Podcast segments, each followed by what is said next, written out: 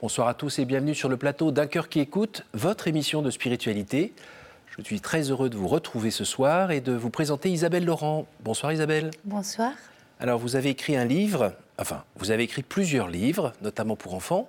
Oui. Et il y a celui-ci qui s'appelle Maman, tu pardonnes toujours, paru aux éditions Artege, euh, voilà, qui raconte une histoire euh, assez costaud, et qui n'est pas de la fiction, c'est votre euh, aventure avec euh, un de vos enfants euh, qui a eu un destin funeste. Vous allez nous raconter comment ça s'est passé, évidemment, et surtout les conséquences que ça a eu dans votre vie, notamment de votre vie de foi. Juste avant, merci de nous lire un extrait de texte de votre choix, manuscrit donc. Être saint, tendre à la perfection, je pensais autrefois que c'était une vie pleine de charme, comme un merveilleux printemps, avec la verdure, les fleurs, la rosée, les feuilles tendres, le vent dans les branches. Je pensais que la sainteté, c'était la joie perpétuelle, sans l'ombre d'une tristesse. Mais avec le temps, plus j'avance, plus je vois que la sainteté, c'est une vie où il faut changer la tristesse en joie. C'est un extrait de la lettre de Marcel Vannes. D'accord, donc vous êtes en train de nous dire là comme ça, avec une voix toute douce et gentille, que euh, si on suit le Christ, c'est pas forcément euh, les bisounours, euh, tout va bien et on est à 20 cm du sol en vision béatifique toute l'année, c'est ça? C'est une vision de paix quand on suit le Christ, mais ça n'empêche ni les grandes peines, ni les grandes joies. Il y a tout ce qu'on sent à l'extérieur et il y a tout ce qu'on vit en profondeur. Alors pour ce qui est des, des grandes joies déjà, euh, vous êtes venu de, donc de Lorraine pour Oui. euh, nous partager votre témoignage. Côté grande joie, j'ai envie de dire côté enfant, euh, vous êtes bien entouré Oui, on a eu beaucoup d'enfants puisqu'on a eu, j'ai eu la joie d'accoucher, on a eu la joie de, d'adopter, d'accueillir aussi d'autres enfants. Oui, Ça fait est- une grande maison où aux heures de pointe, il y avait combien de personnes? Euh, nous avons eu dix enfants, mais euh, aux heures de pointe, il y en a beaucoup plus parce que les grands sont mariés, ramènent des petits-enfants, des D'accord, donc grande maison. très grandes maisons, oui. Euh, vous, êtes, euh, vous écrivez des livres pour enfants aussi depuis quelques années? Plutôt pour les grands jeunes, Pour les grands jeunes, oui. oui. Euh, oui, j'ai commencé en fait par, par cette écriture-là. Ça me permet de rejoindre les enfants sans leur imposer quoi que ce soit, parce qu'avec un livre, eh bien, on fait ce qu'on veut, on prend ce qu'on veut. Oui, c'est ce que vous dites. euh, un livre, c'est comme, c'est de la conversation, mais euh, c'est pas, on n'est pas obligé de répondre, de, de parler. Voilà. Et comme euh, dans le livre, vous vous présentez comme euh, quelqu'un qui avait plutôt tendance à être bien un peu en retrait du monde, Oui, à contempler toujours. notamment le monde par la fenêtre, Oui. à écouter les bruits dans la maison, à être un petit peu en retrait. Oui, c'est, je suis plutôt une personne euh, introvertie. Et côté euh, écriture, vous racontez quoi? Dans mes romans Mhm. Euh, Un peu de tout. En fait, j'essaye de mettre des personnages en scène qui vont traverser, euh, ben, comme la vie en fait. Ça permet, ça- au départ, ça permettait à mes adolescents euh, de traverser des épreuves sans les traverser réellement, mais de s'identifier au personnage et de voir, euh, ben, de se poser la question qu'est-ce que j'aurais fait à sa place? C'est une autre manière de, de réfléchir. Donc, ce sont en général des, des histoires euh, contemporaines. Et il y a un petit peu de Dieu dans le coin ou pas dans ces histoires? Alors, dans certains livres, oui, et d'autres, non. Mhm. Euh, oui. Alors dans ce livre, euh, la couverture euh, tout à fait euh, charmante, euh, paisible, où il est écrit en bas, il n'est rien de plus grand que le cœur d'une mère, eh bien on se retrouve plongé dans, dans un drame en plusieurs étapes, euh, illuminé par la fin du livre? Je n'aurais pas écrit ça, c'est la maison d'édition qui a écrit ça, parce qu'il n'y a rien de plus grand non plus que le cœur d'un père. D'accord. Euh, C'était pour justifier le dessin. euh. Oui. Alors le, le drame qui est arrivé dans votre vie, euh, ben, on ne peut pas tourner autour du pot très longtemps, hein, vous le dites dès les premières pages dans le livre, c'est que tout d'un coup des policiers sont venus chez vous pour vous annoncer la mort d'un de vos enfants. Euh, Oui. Euh, ils sont venus nous annoncer euh, le suicide de notre euh, fils aîné, puisque c'était, on avait trois filles avant, mais c'était le fils aîné. Et on nous a annoncé qu'il s'était suicidé dans les toilettes d'un cinéma parisien. Euh, c'est quelque chose qu'on ne peut pas entendre. Ah, qu'on peut à peine lire aussi. Hein. Hmm. Oui. Euh, le monde s'est arrêté Le monde s'est arrêté, comme là, quand j'en parle, je n'ai pas les mots. C'est, c'est tellement dur, et, euh, mais je dis déjà un mais dès le premier jour, parce que euh, je suis remontée, quand j'ai entendu ces phrases, je suis remontée dans ma cuisine comme, comme une espèce de zombie. Oui. Je me suis avancée vers un tiroir sans savoir ce que je cherchais. Je l'ai ouvert, puis j'ai trouvé un petit sac en velours dans lequel il y avait la croix de Yann, puisque notre fils s'appelle Yann. Et cette croix, je la lui avais offerte euh, lors d'un voyage au Liban. Mhm. J'avais ramené une croix à chacun de mes enfants mhm. avec des petites phrases marquées euh, dessus. Et puis chacun avait choisi la phrase qui lui parlait le plus. Et lui avait choisi cette croix où il était inscrit Je te cherche. Et il l'avait complétée. Je l'ai vu qu'après, c'est quand j'ai découvert la croix. Il avait écrit Jésus devant Je te cherche et puis il avait complété Yann, moi aussi. Et autour, avec des crayons de toutes les couleurs, il a marqué euh, Jésus, je t'aime, Jésus, mon héros, Jésus, premier dans ma vie. Et donc il y avait cette annonce à laquelle je n'arrivais pas à adhérer. D'ailleurs, on ne comprend même pas ce qui se passe. Et il y avait cette croix et ces mots écrits de la main de Yann, c'était son écriture. Mon premier mot a été ben alors c'est pas grave. Alors aujourd'hui, on peut peut-être euh, se dire c'est n'importe quoi comme parole, mais euh, pour moi, il était avec Dieu. Soit il était avec Dieu, soit c'était pas vrai. Le reste, je pouvais pas l'entendre. Côté foi, euh, à cette époque-là, juste avant cette annonce, euh, la vie de foi dans la famille, c'était quoi? C'était la prière en famille tous les soirs? C'était euh, la messe le dimanche? Ou c'était un truc un peu lointain? Ah non, c'est pas très, c'est pas du tout lointain. Depuis toute petite, moi, j'ai été élevée dans la foi catholique. Mhm. j'ai été à la messe depuis l'enfance, puisque j'étais même organiste. Donc, et Dieu m'a toujours accompagnée. Et pour moi, le plus important à chaque fois que j'étais dans la détresse ou que j'avais des peurs par rapport à mes enfants, j'ai toujours prié cette phrase Seigneur, qu'aucun de ces petits ne se perde. Hmm. Donc là, cette croix, c'était la. Je ne savais pas ce qui arrivait, je comprenais rien, mais cette croix me montrait que de toute façon, euh, Yann ne pouvait pas être perdu. Parce que quand on entend suicide, on ne sait pas comment on réagit. Je ne peux même pas vous décrire tout ce qui s'est passé en hmm. moi. C'est ben, c'était le néant. Il n'y avait rien, mais il y avait la croix. Il n'y avait que ça, en fait. Le désert et une croix plantée au milieu. Oui. Alors, c'est pas arrivé non plus un jour euh, tout à fait par hasard. Euh, ce, le lundi de Pentecôte, vous le racontez, c'est un jour un peu extra pour vous? Oui, parce que j'ai fait ma profession de foi le dimanche de la Pentecôte et puis j'ai reçu l'Esprit Saint le lundi. Et euh, tous les lundis de Pentecôte, c'est ma grand-mère qui m'avait raconté ça, donc moi j'y ai toujours cru. Euh, je recevais un cadeau par rapport à l'Esprit Saint. Alors je me disais, ben, c'est un don. Et donc tous les lundis de Pentecôte, j'attendais mon cadeau.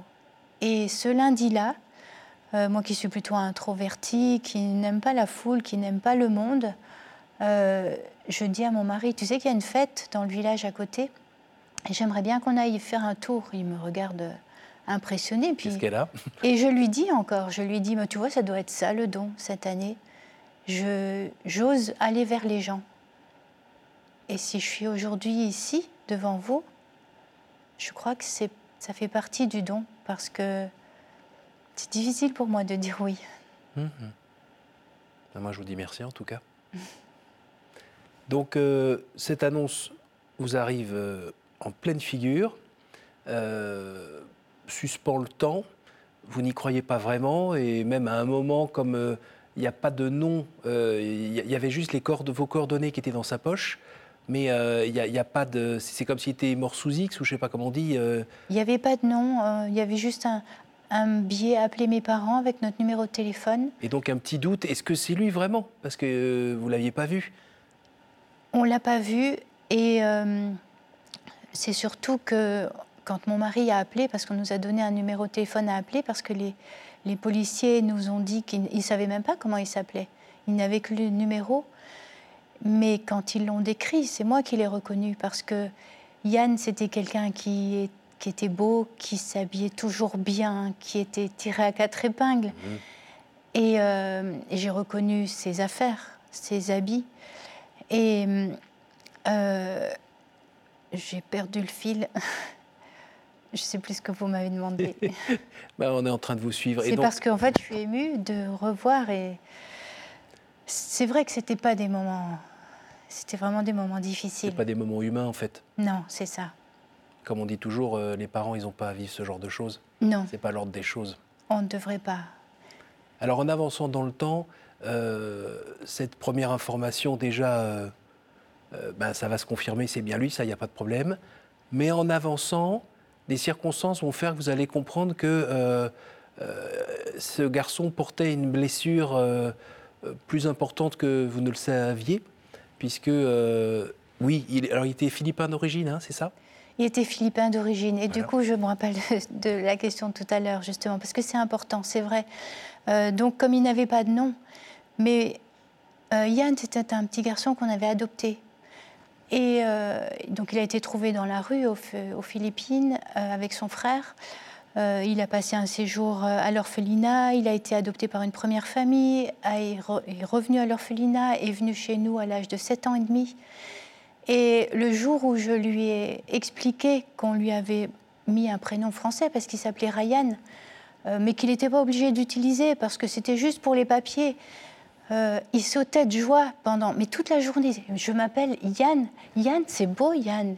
Et il sautait dans la maison. Yann Laurent, je m'appelle Yann Laurent.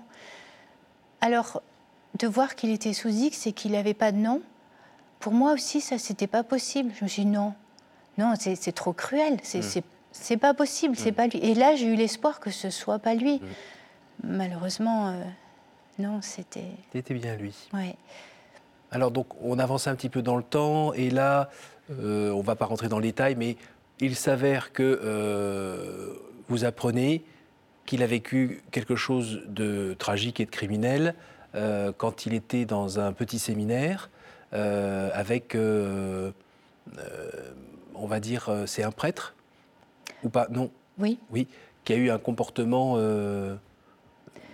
on a appris les choses par petits bouts. Oui. Et ça nous a été confirmé. En fait, c'est comme si on rentrait dans un chemin d'horreur et on se dit non, c'est pas possible, c'est pas. Mais de toute façon, on ne sait pas. On, on, a des intuitions parce que après, quand, quand on perd un enfant, surtout quand on nous dit qu'il s'est suicidé, il y a mm. toute cette culpabilité qui remonte. Qu'est-ce qu'on n'a pas vu Et donc, on va aller refaire le chemin inverse mm-hmm. et on va aller revoir depuis son enfance si est-ce est qu'on a est-ce qu'on est passé à côté de signes et, et, là, déjà, par ce, premier biais, on, perçoit des choses. Euh, et mm, après une rencontre, et après diverses rencontres, et, trois semaines après, euh, il y a l'enterrement de Yann.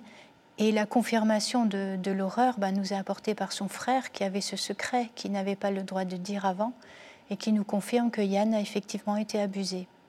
Voilà, abusé sexuellement dans le cadre du petit séminaire où il se trouvait. Donc là, deuxième obus euh, que, vous vous prenez. La colère monte un peu ou pas à ce moment-là? Ça commence à... Euh, il n'y a pas de mots, c'est plus qu'une colère. C'est d'abord une colère envers tout le monde, je dirais, euh, envers moi qui n'ai rien vu, mm. envers mon mari qui n'était pas assez présent, mm. lui pareil, mm. envers Yann qui n'a rien dit, bien sûr envers Là, je ne peux même pas parler par rapport à, aux criminels, parce que ce sont des criminels. Euh, il n'y a pas de mots. Et même là encore, quand j'en parle, j'ai l'impression d'étouffer. Hmm. Parce que c'est pas possible. C'est c'est pas acceptable. Euh, on a envie de dire qu'il avait déjà donné. Euh, c'est voilà. et, là, il y avait ces grands pourquoi parce que il est venu des Philippines. Il a eu une, une enfance mais complètement difficile. Enfin, il a, il a, vécu des choses incroyables. Et, je me disais, mais est-ce qu'on a été le chercher aux Philippines pour le sortir d'une misère? Oui.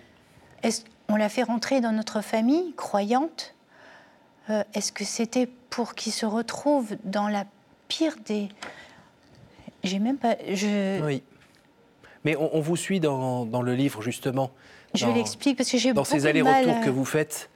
Euh, entre le, cette enfance et aujourd'hui, enfin, la découverte, on vous suit dans ces allers-retours et, et, on voit bien tout, tout ce, monde qui s'écroule un petit peu en partie quand même, euh, et cette, culpabilité qui gentiment euh, pointe son nez en disant mais qu'est-ce qu'on a raté, qu'est-ce qu'on n'a pas vu, et puis c'est pas fini parce que on continue dans, cette affaire. Il y a un policier qui euh, se contente pas de classer l'affaire. Hein. Euh, je ne sais pas, c'est un père de famille apparemment qui fait un petit peu l'enquête. Et, puis il y a des coups de fil un peu bizarres, des histoires d'argent qui a été emprunté. On apprend que ce garçon était très très généreux avec les gens qui étaient autour de lui. Il aidait tout le temps. On ne le savait pas au départ. Et vous, vous le saviez pas Nous, on savait juste qu'il avait emprunté. Oui.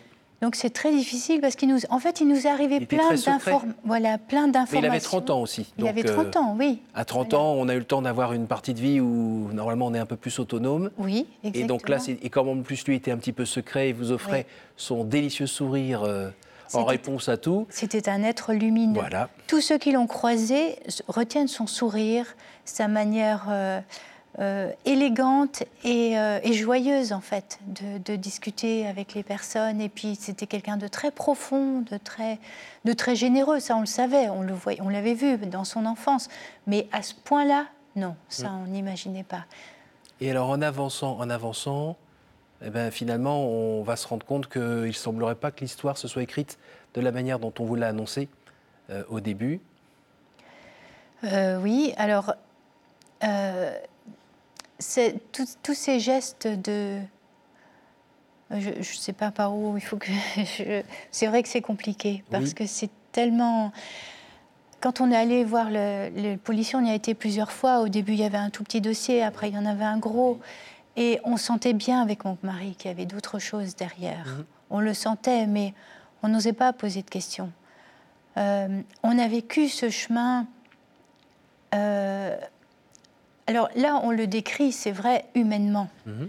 Mais il ne faut pas oublier que quand on a des enfants, euh, quand on met au monde des enfants ou quand on accueille des enfants, le Seigneur, il est bon, il est généreux et il ne nous donne pas juste un enfant comme ça, il nous donne comme une petite valise avec, avec toutes les grâces qu'il faut pour vivre chaque moment, et y compris ces moments-là très douloureux. Et autant on a vécu des moments douloureux, de colère, autant à chaque fois, en parallèle, il y avait ces grâces, on était portés, et par la prière de tout le monde. Et donc, peut-être que quand je vous parle, on a l'impression qu'on vivait quelque chose de... Mais c'était un, double... Je m'exprime très mal. non, non, non, on comprend. C'est que, bah, y a, on va dire qu'il y a les tripes, la chair euh, qui s'est pris les nouvelles en pleine figure, mais ça n'empêchait pas d'avoir euh, l'épaisseur spirituelle qui euh, permettait de peut-être vivre ça différemment. Exactement. Et pas juste être dans les, passions, mais euh, de, que ça soit un peu, entre guillemets, sublimé, soutenu, supporté par euh, la grâce. Oui, c'est tout à fait ça. On a, on a un corps, on a un esprit, un esprit qui, dans ces moments-là, euh, marche beaucoup. Mm. Le mental, c'est incroyable, les petits... Et il y a l'âme, il y a ce qu'on sait. On est, on est chrétien depuis longtemps, de, donc on connaît l'évangile, j'ose dire presque par cœur. Mm on sait exactement ce que Dieu dit dans l'Évangile et on connaît son amour inconditionnel. Et puis à un moment donné dans notre vie, on est mis devant un événement comme ça. Et l'amour inconditionnel de Dieu est toujours là. Et toutes ces paroles sont vraies. Toutes ces paroles demeurent vraies. Et quand je vous disais qu'on avait des colères terribles, jamais contre Dieu. Mm. Jamais. Je peux affirmer. J'ai eu des pourquoi. Oui. Euh, bien sûr, plein de pourquoi. Je vais poser beaucoup de pourquoi. Tout en sachant qu'il y avait une raison. Mais je ne comprenais pas la raison. Et la phrase euh, Soyez miséricordieux comme votre Père est miséricordieux, c'est ce qu'on voit euh, en arrivant vers la fin du livre. C'est oui, mais c'est pas tellement cette phrase-là, moi, qui m'a. oui, parce que c'est dur. Soyez miséricordieux comme votre Père est miséricordieux. Alors, je vais parodier mon mari. ça veut rien dire. C'est des mots, ça. Mais le concret, il est toujours, lui, il est très concret. Il qu'est-ce que ça veut dire dans le concret? Qu'est-ce qu'on fait dans le concret? Ben, le, concret, c'est Yann qui nous l'a apporté. C'est le titre. Euh, à ce moment-là, j'ai été rechercher euh, donc des boîtes où je gardais tout. Et Yann, c'était quelqu'un qui me demandait tout le temps pardon. Toute sa vie, en fait, il me demandait pardon. Mais pas seulement pour lui, il me demandait pardon pour ses frères et sœurs. Pour... Et notamment dans cette lettre? Et dans ce petit mot, il écrit Maman, toi, tu m'aides parce que tu pardonnes toujours. Et je me suis rendu compte que ce petit mot-là, il l'avait écrit au moment où il subissait ces abus. J'en étais d'une part bouleversée, mais après, j'y ai vu un message. Euh, et en reprenant donc toute la vie de Yann, j'ai compris, on a compris avec mon mari que l'argent qu'il empruntait, en fait, c'était pour aider d'autres euh, amis à soit euh, à, pouvoir financer leurs études. Financer leurs études. Il a aidé une, une, maman qui avait deux enfants à poursuivre aussi des stages pour pouvoir monter un petit peu dans son échelle. On a eu après des dizaines de lettres euh, du ministère de l'Éducation nationale, là où il travaillait, euh, de gens aussi qui l'avaient aidé, qui, et puis qui nous, qui nous racontaient qui était Yann. Et donc on a compris en fait que ce qu'il avait vécu, il l'avait transmuté. Il, avait, il était sur un chemin de pardon parce que euh, il avait Thérèse, il aimait beaucoup Thérèse. Il aimait Van aussi. Mm. ils étaient accrochés dans sa chambre depuis, depuis sa, petite enfance. Euh, et, il a transformé ça. Et c'est lui le premier qui nous a donné ce témoignage. Après, c'est comme si on avait été pris par Thérèse. Qui, on a approfondi la miséricorde. On a, mais au départ, c'était plus simple. Et d'ailleurs, ça reste simple. Que si j'ai bien compris, à la fin du livre, euh, il y a un doute sur sa mort, où il s'avère qu'apparemment il ne s'est pas suicidé, mais qu'on l'aurait peut-être suicidé alors le doute, il est, levé. Il ne s'est pas suicidé parce qu'on nous a affirmé qu'ils ont retrouvé la drogue euh, à l'intérieur qui ne lui aurait pas permis, c'est la drogue du violeur qu'ils nous ont dit, qu'il n'aurait pas pu euh, faire les gestes de la corde, de tout ça, c'était impossible. Donc il a été poussé et comme il y a eu ce mot, donc euh, voilà. L'enquête se poursuit, mais pas avec nous. Euh, nous, notre rôle, c'est ni de porter plainte, ni d'être partie civile. Peut-être que si Yann était vivant, c'est sûr que oui, on l'aurait fait pour qu'il puisse se, se, sentir victime et qu'il puisse avancer. C'est vraiment très important. Et c'est vraiment important de saisir la justice. Je ne dis pas du tout dans mon livre qu'il ne faut pas le faire. Je dis qu'il y a une autre voie parce que la justice humaine, elle est incomplète. Mhm. Euh, et Dieu nous dit, vous ne pouvez rien faire seul. Mhm. Donc, on est là juste pour rappeler que en, désirant pardonner, on va libérer la puissance de Dieu qui, lui, sait. Il sait tout, parce que même dans, dans tout ce qui se passe, il y, a les, il y a les gens qui passent à travers les mailles du filet on voit bien, ça rejoint quand même ce qui se passe aussi dans notre Église. Euh, et on n'est pas dupe. Mhm. Mais Dieu sait. Lui, il voit, il sait exactement. Et ce qu'on veut, c'est la justice divine. Parce que, ben parce qu'elle est juste, parce que oui, elle est miséricordieuse, mais c'est elle qui fera de grandes choses, parce que là où le péché abonde, la grâce surabonde. Merci beaucoup Isabelle. On arrive déjà à la fin de, cette émission. C'est le temps des questions courtes, réponses courtes. Est-ce que vous pouvez me dire un chiffre entre 1 et 10, s'il vous plaît? 3. Quelle est la pire idée fausse que l'on se fait sur Dieu, selon vous? La pire idée fausse Qu'il est séparé de nous. À nouveau entre 1 et 10, s'il vous plaît 2. Quel est le personnage ou le saint que vous aimeriez retrouver au ciel? Tous. Je peux même pas en dire un. François, Thérèse, Van. Euh, et puis pour moi, mon saint, euh, Yann, c'est un saint. Et... Une dernière, entre 1 et 10 1. Si vous pouviez revenir en arrière et changer quelque chose dans votre vie, que feriez-vous? Je ne changerai rien parce que je me laisse conduire.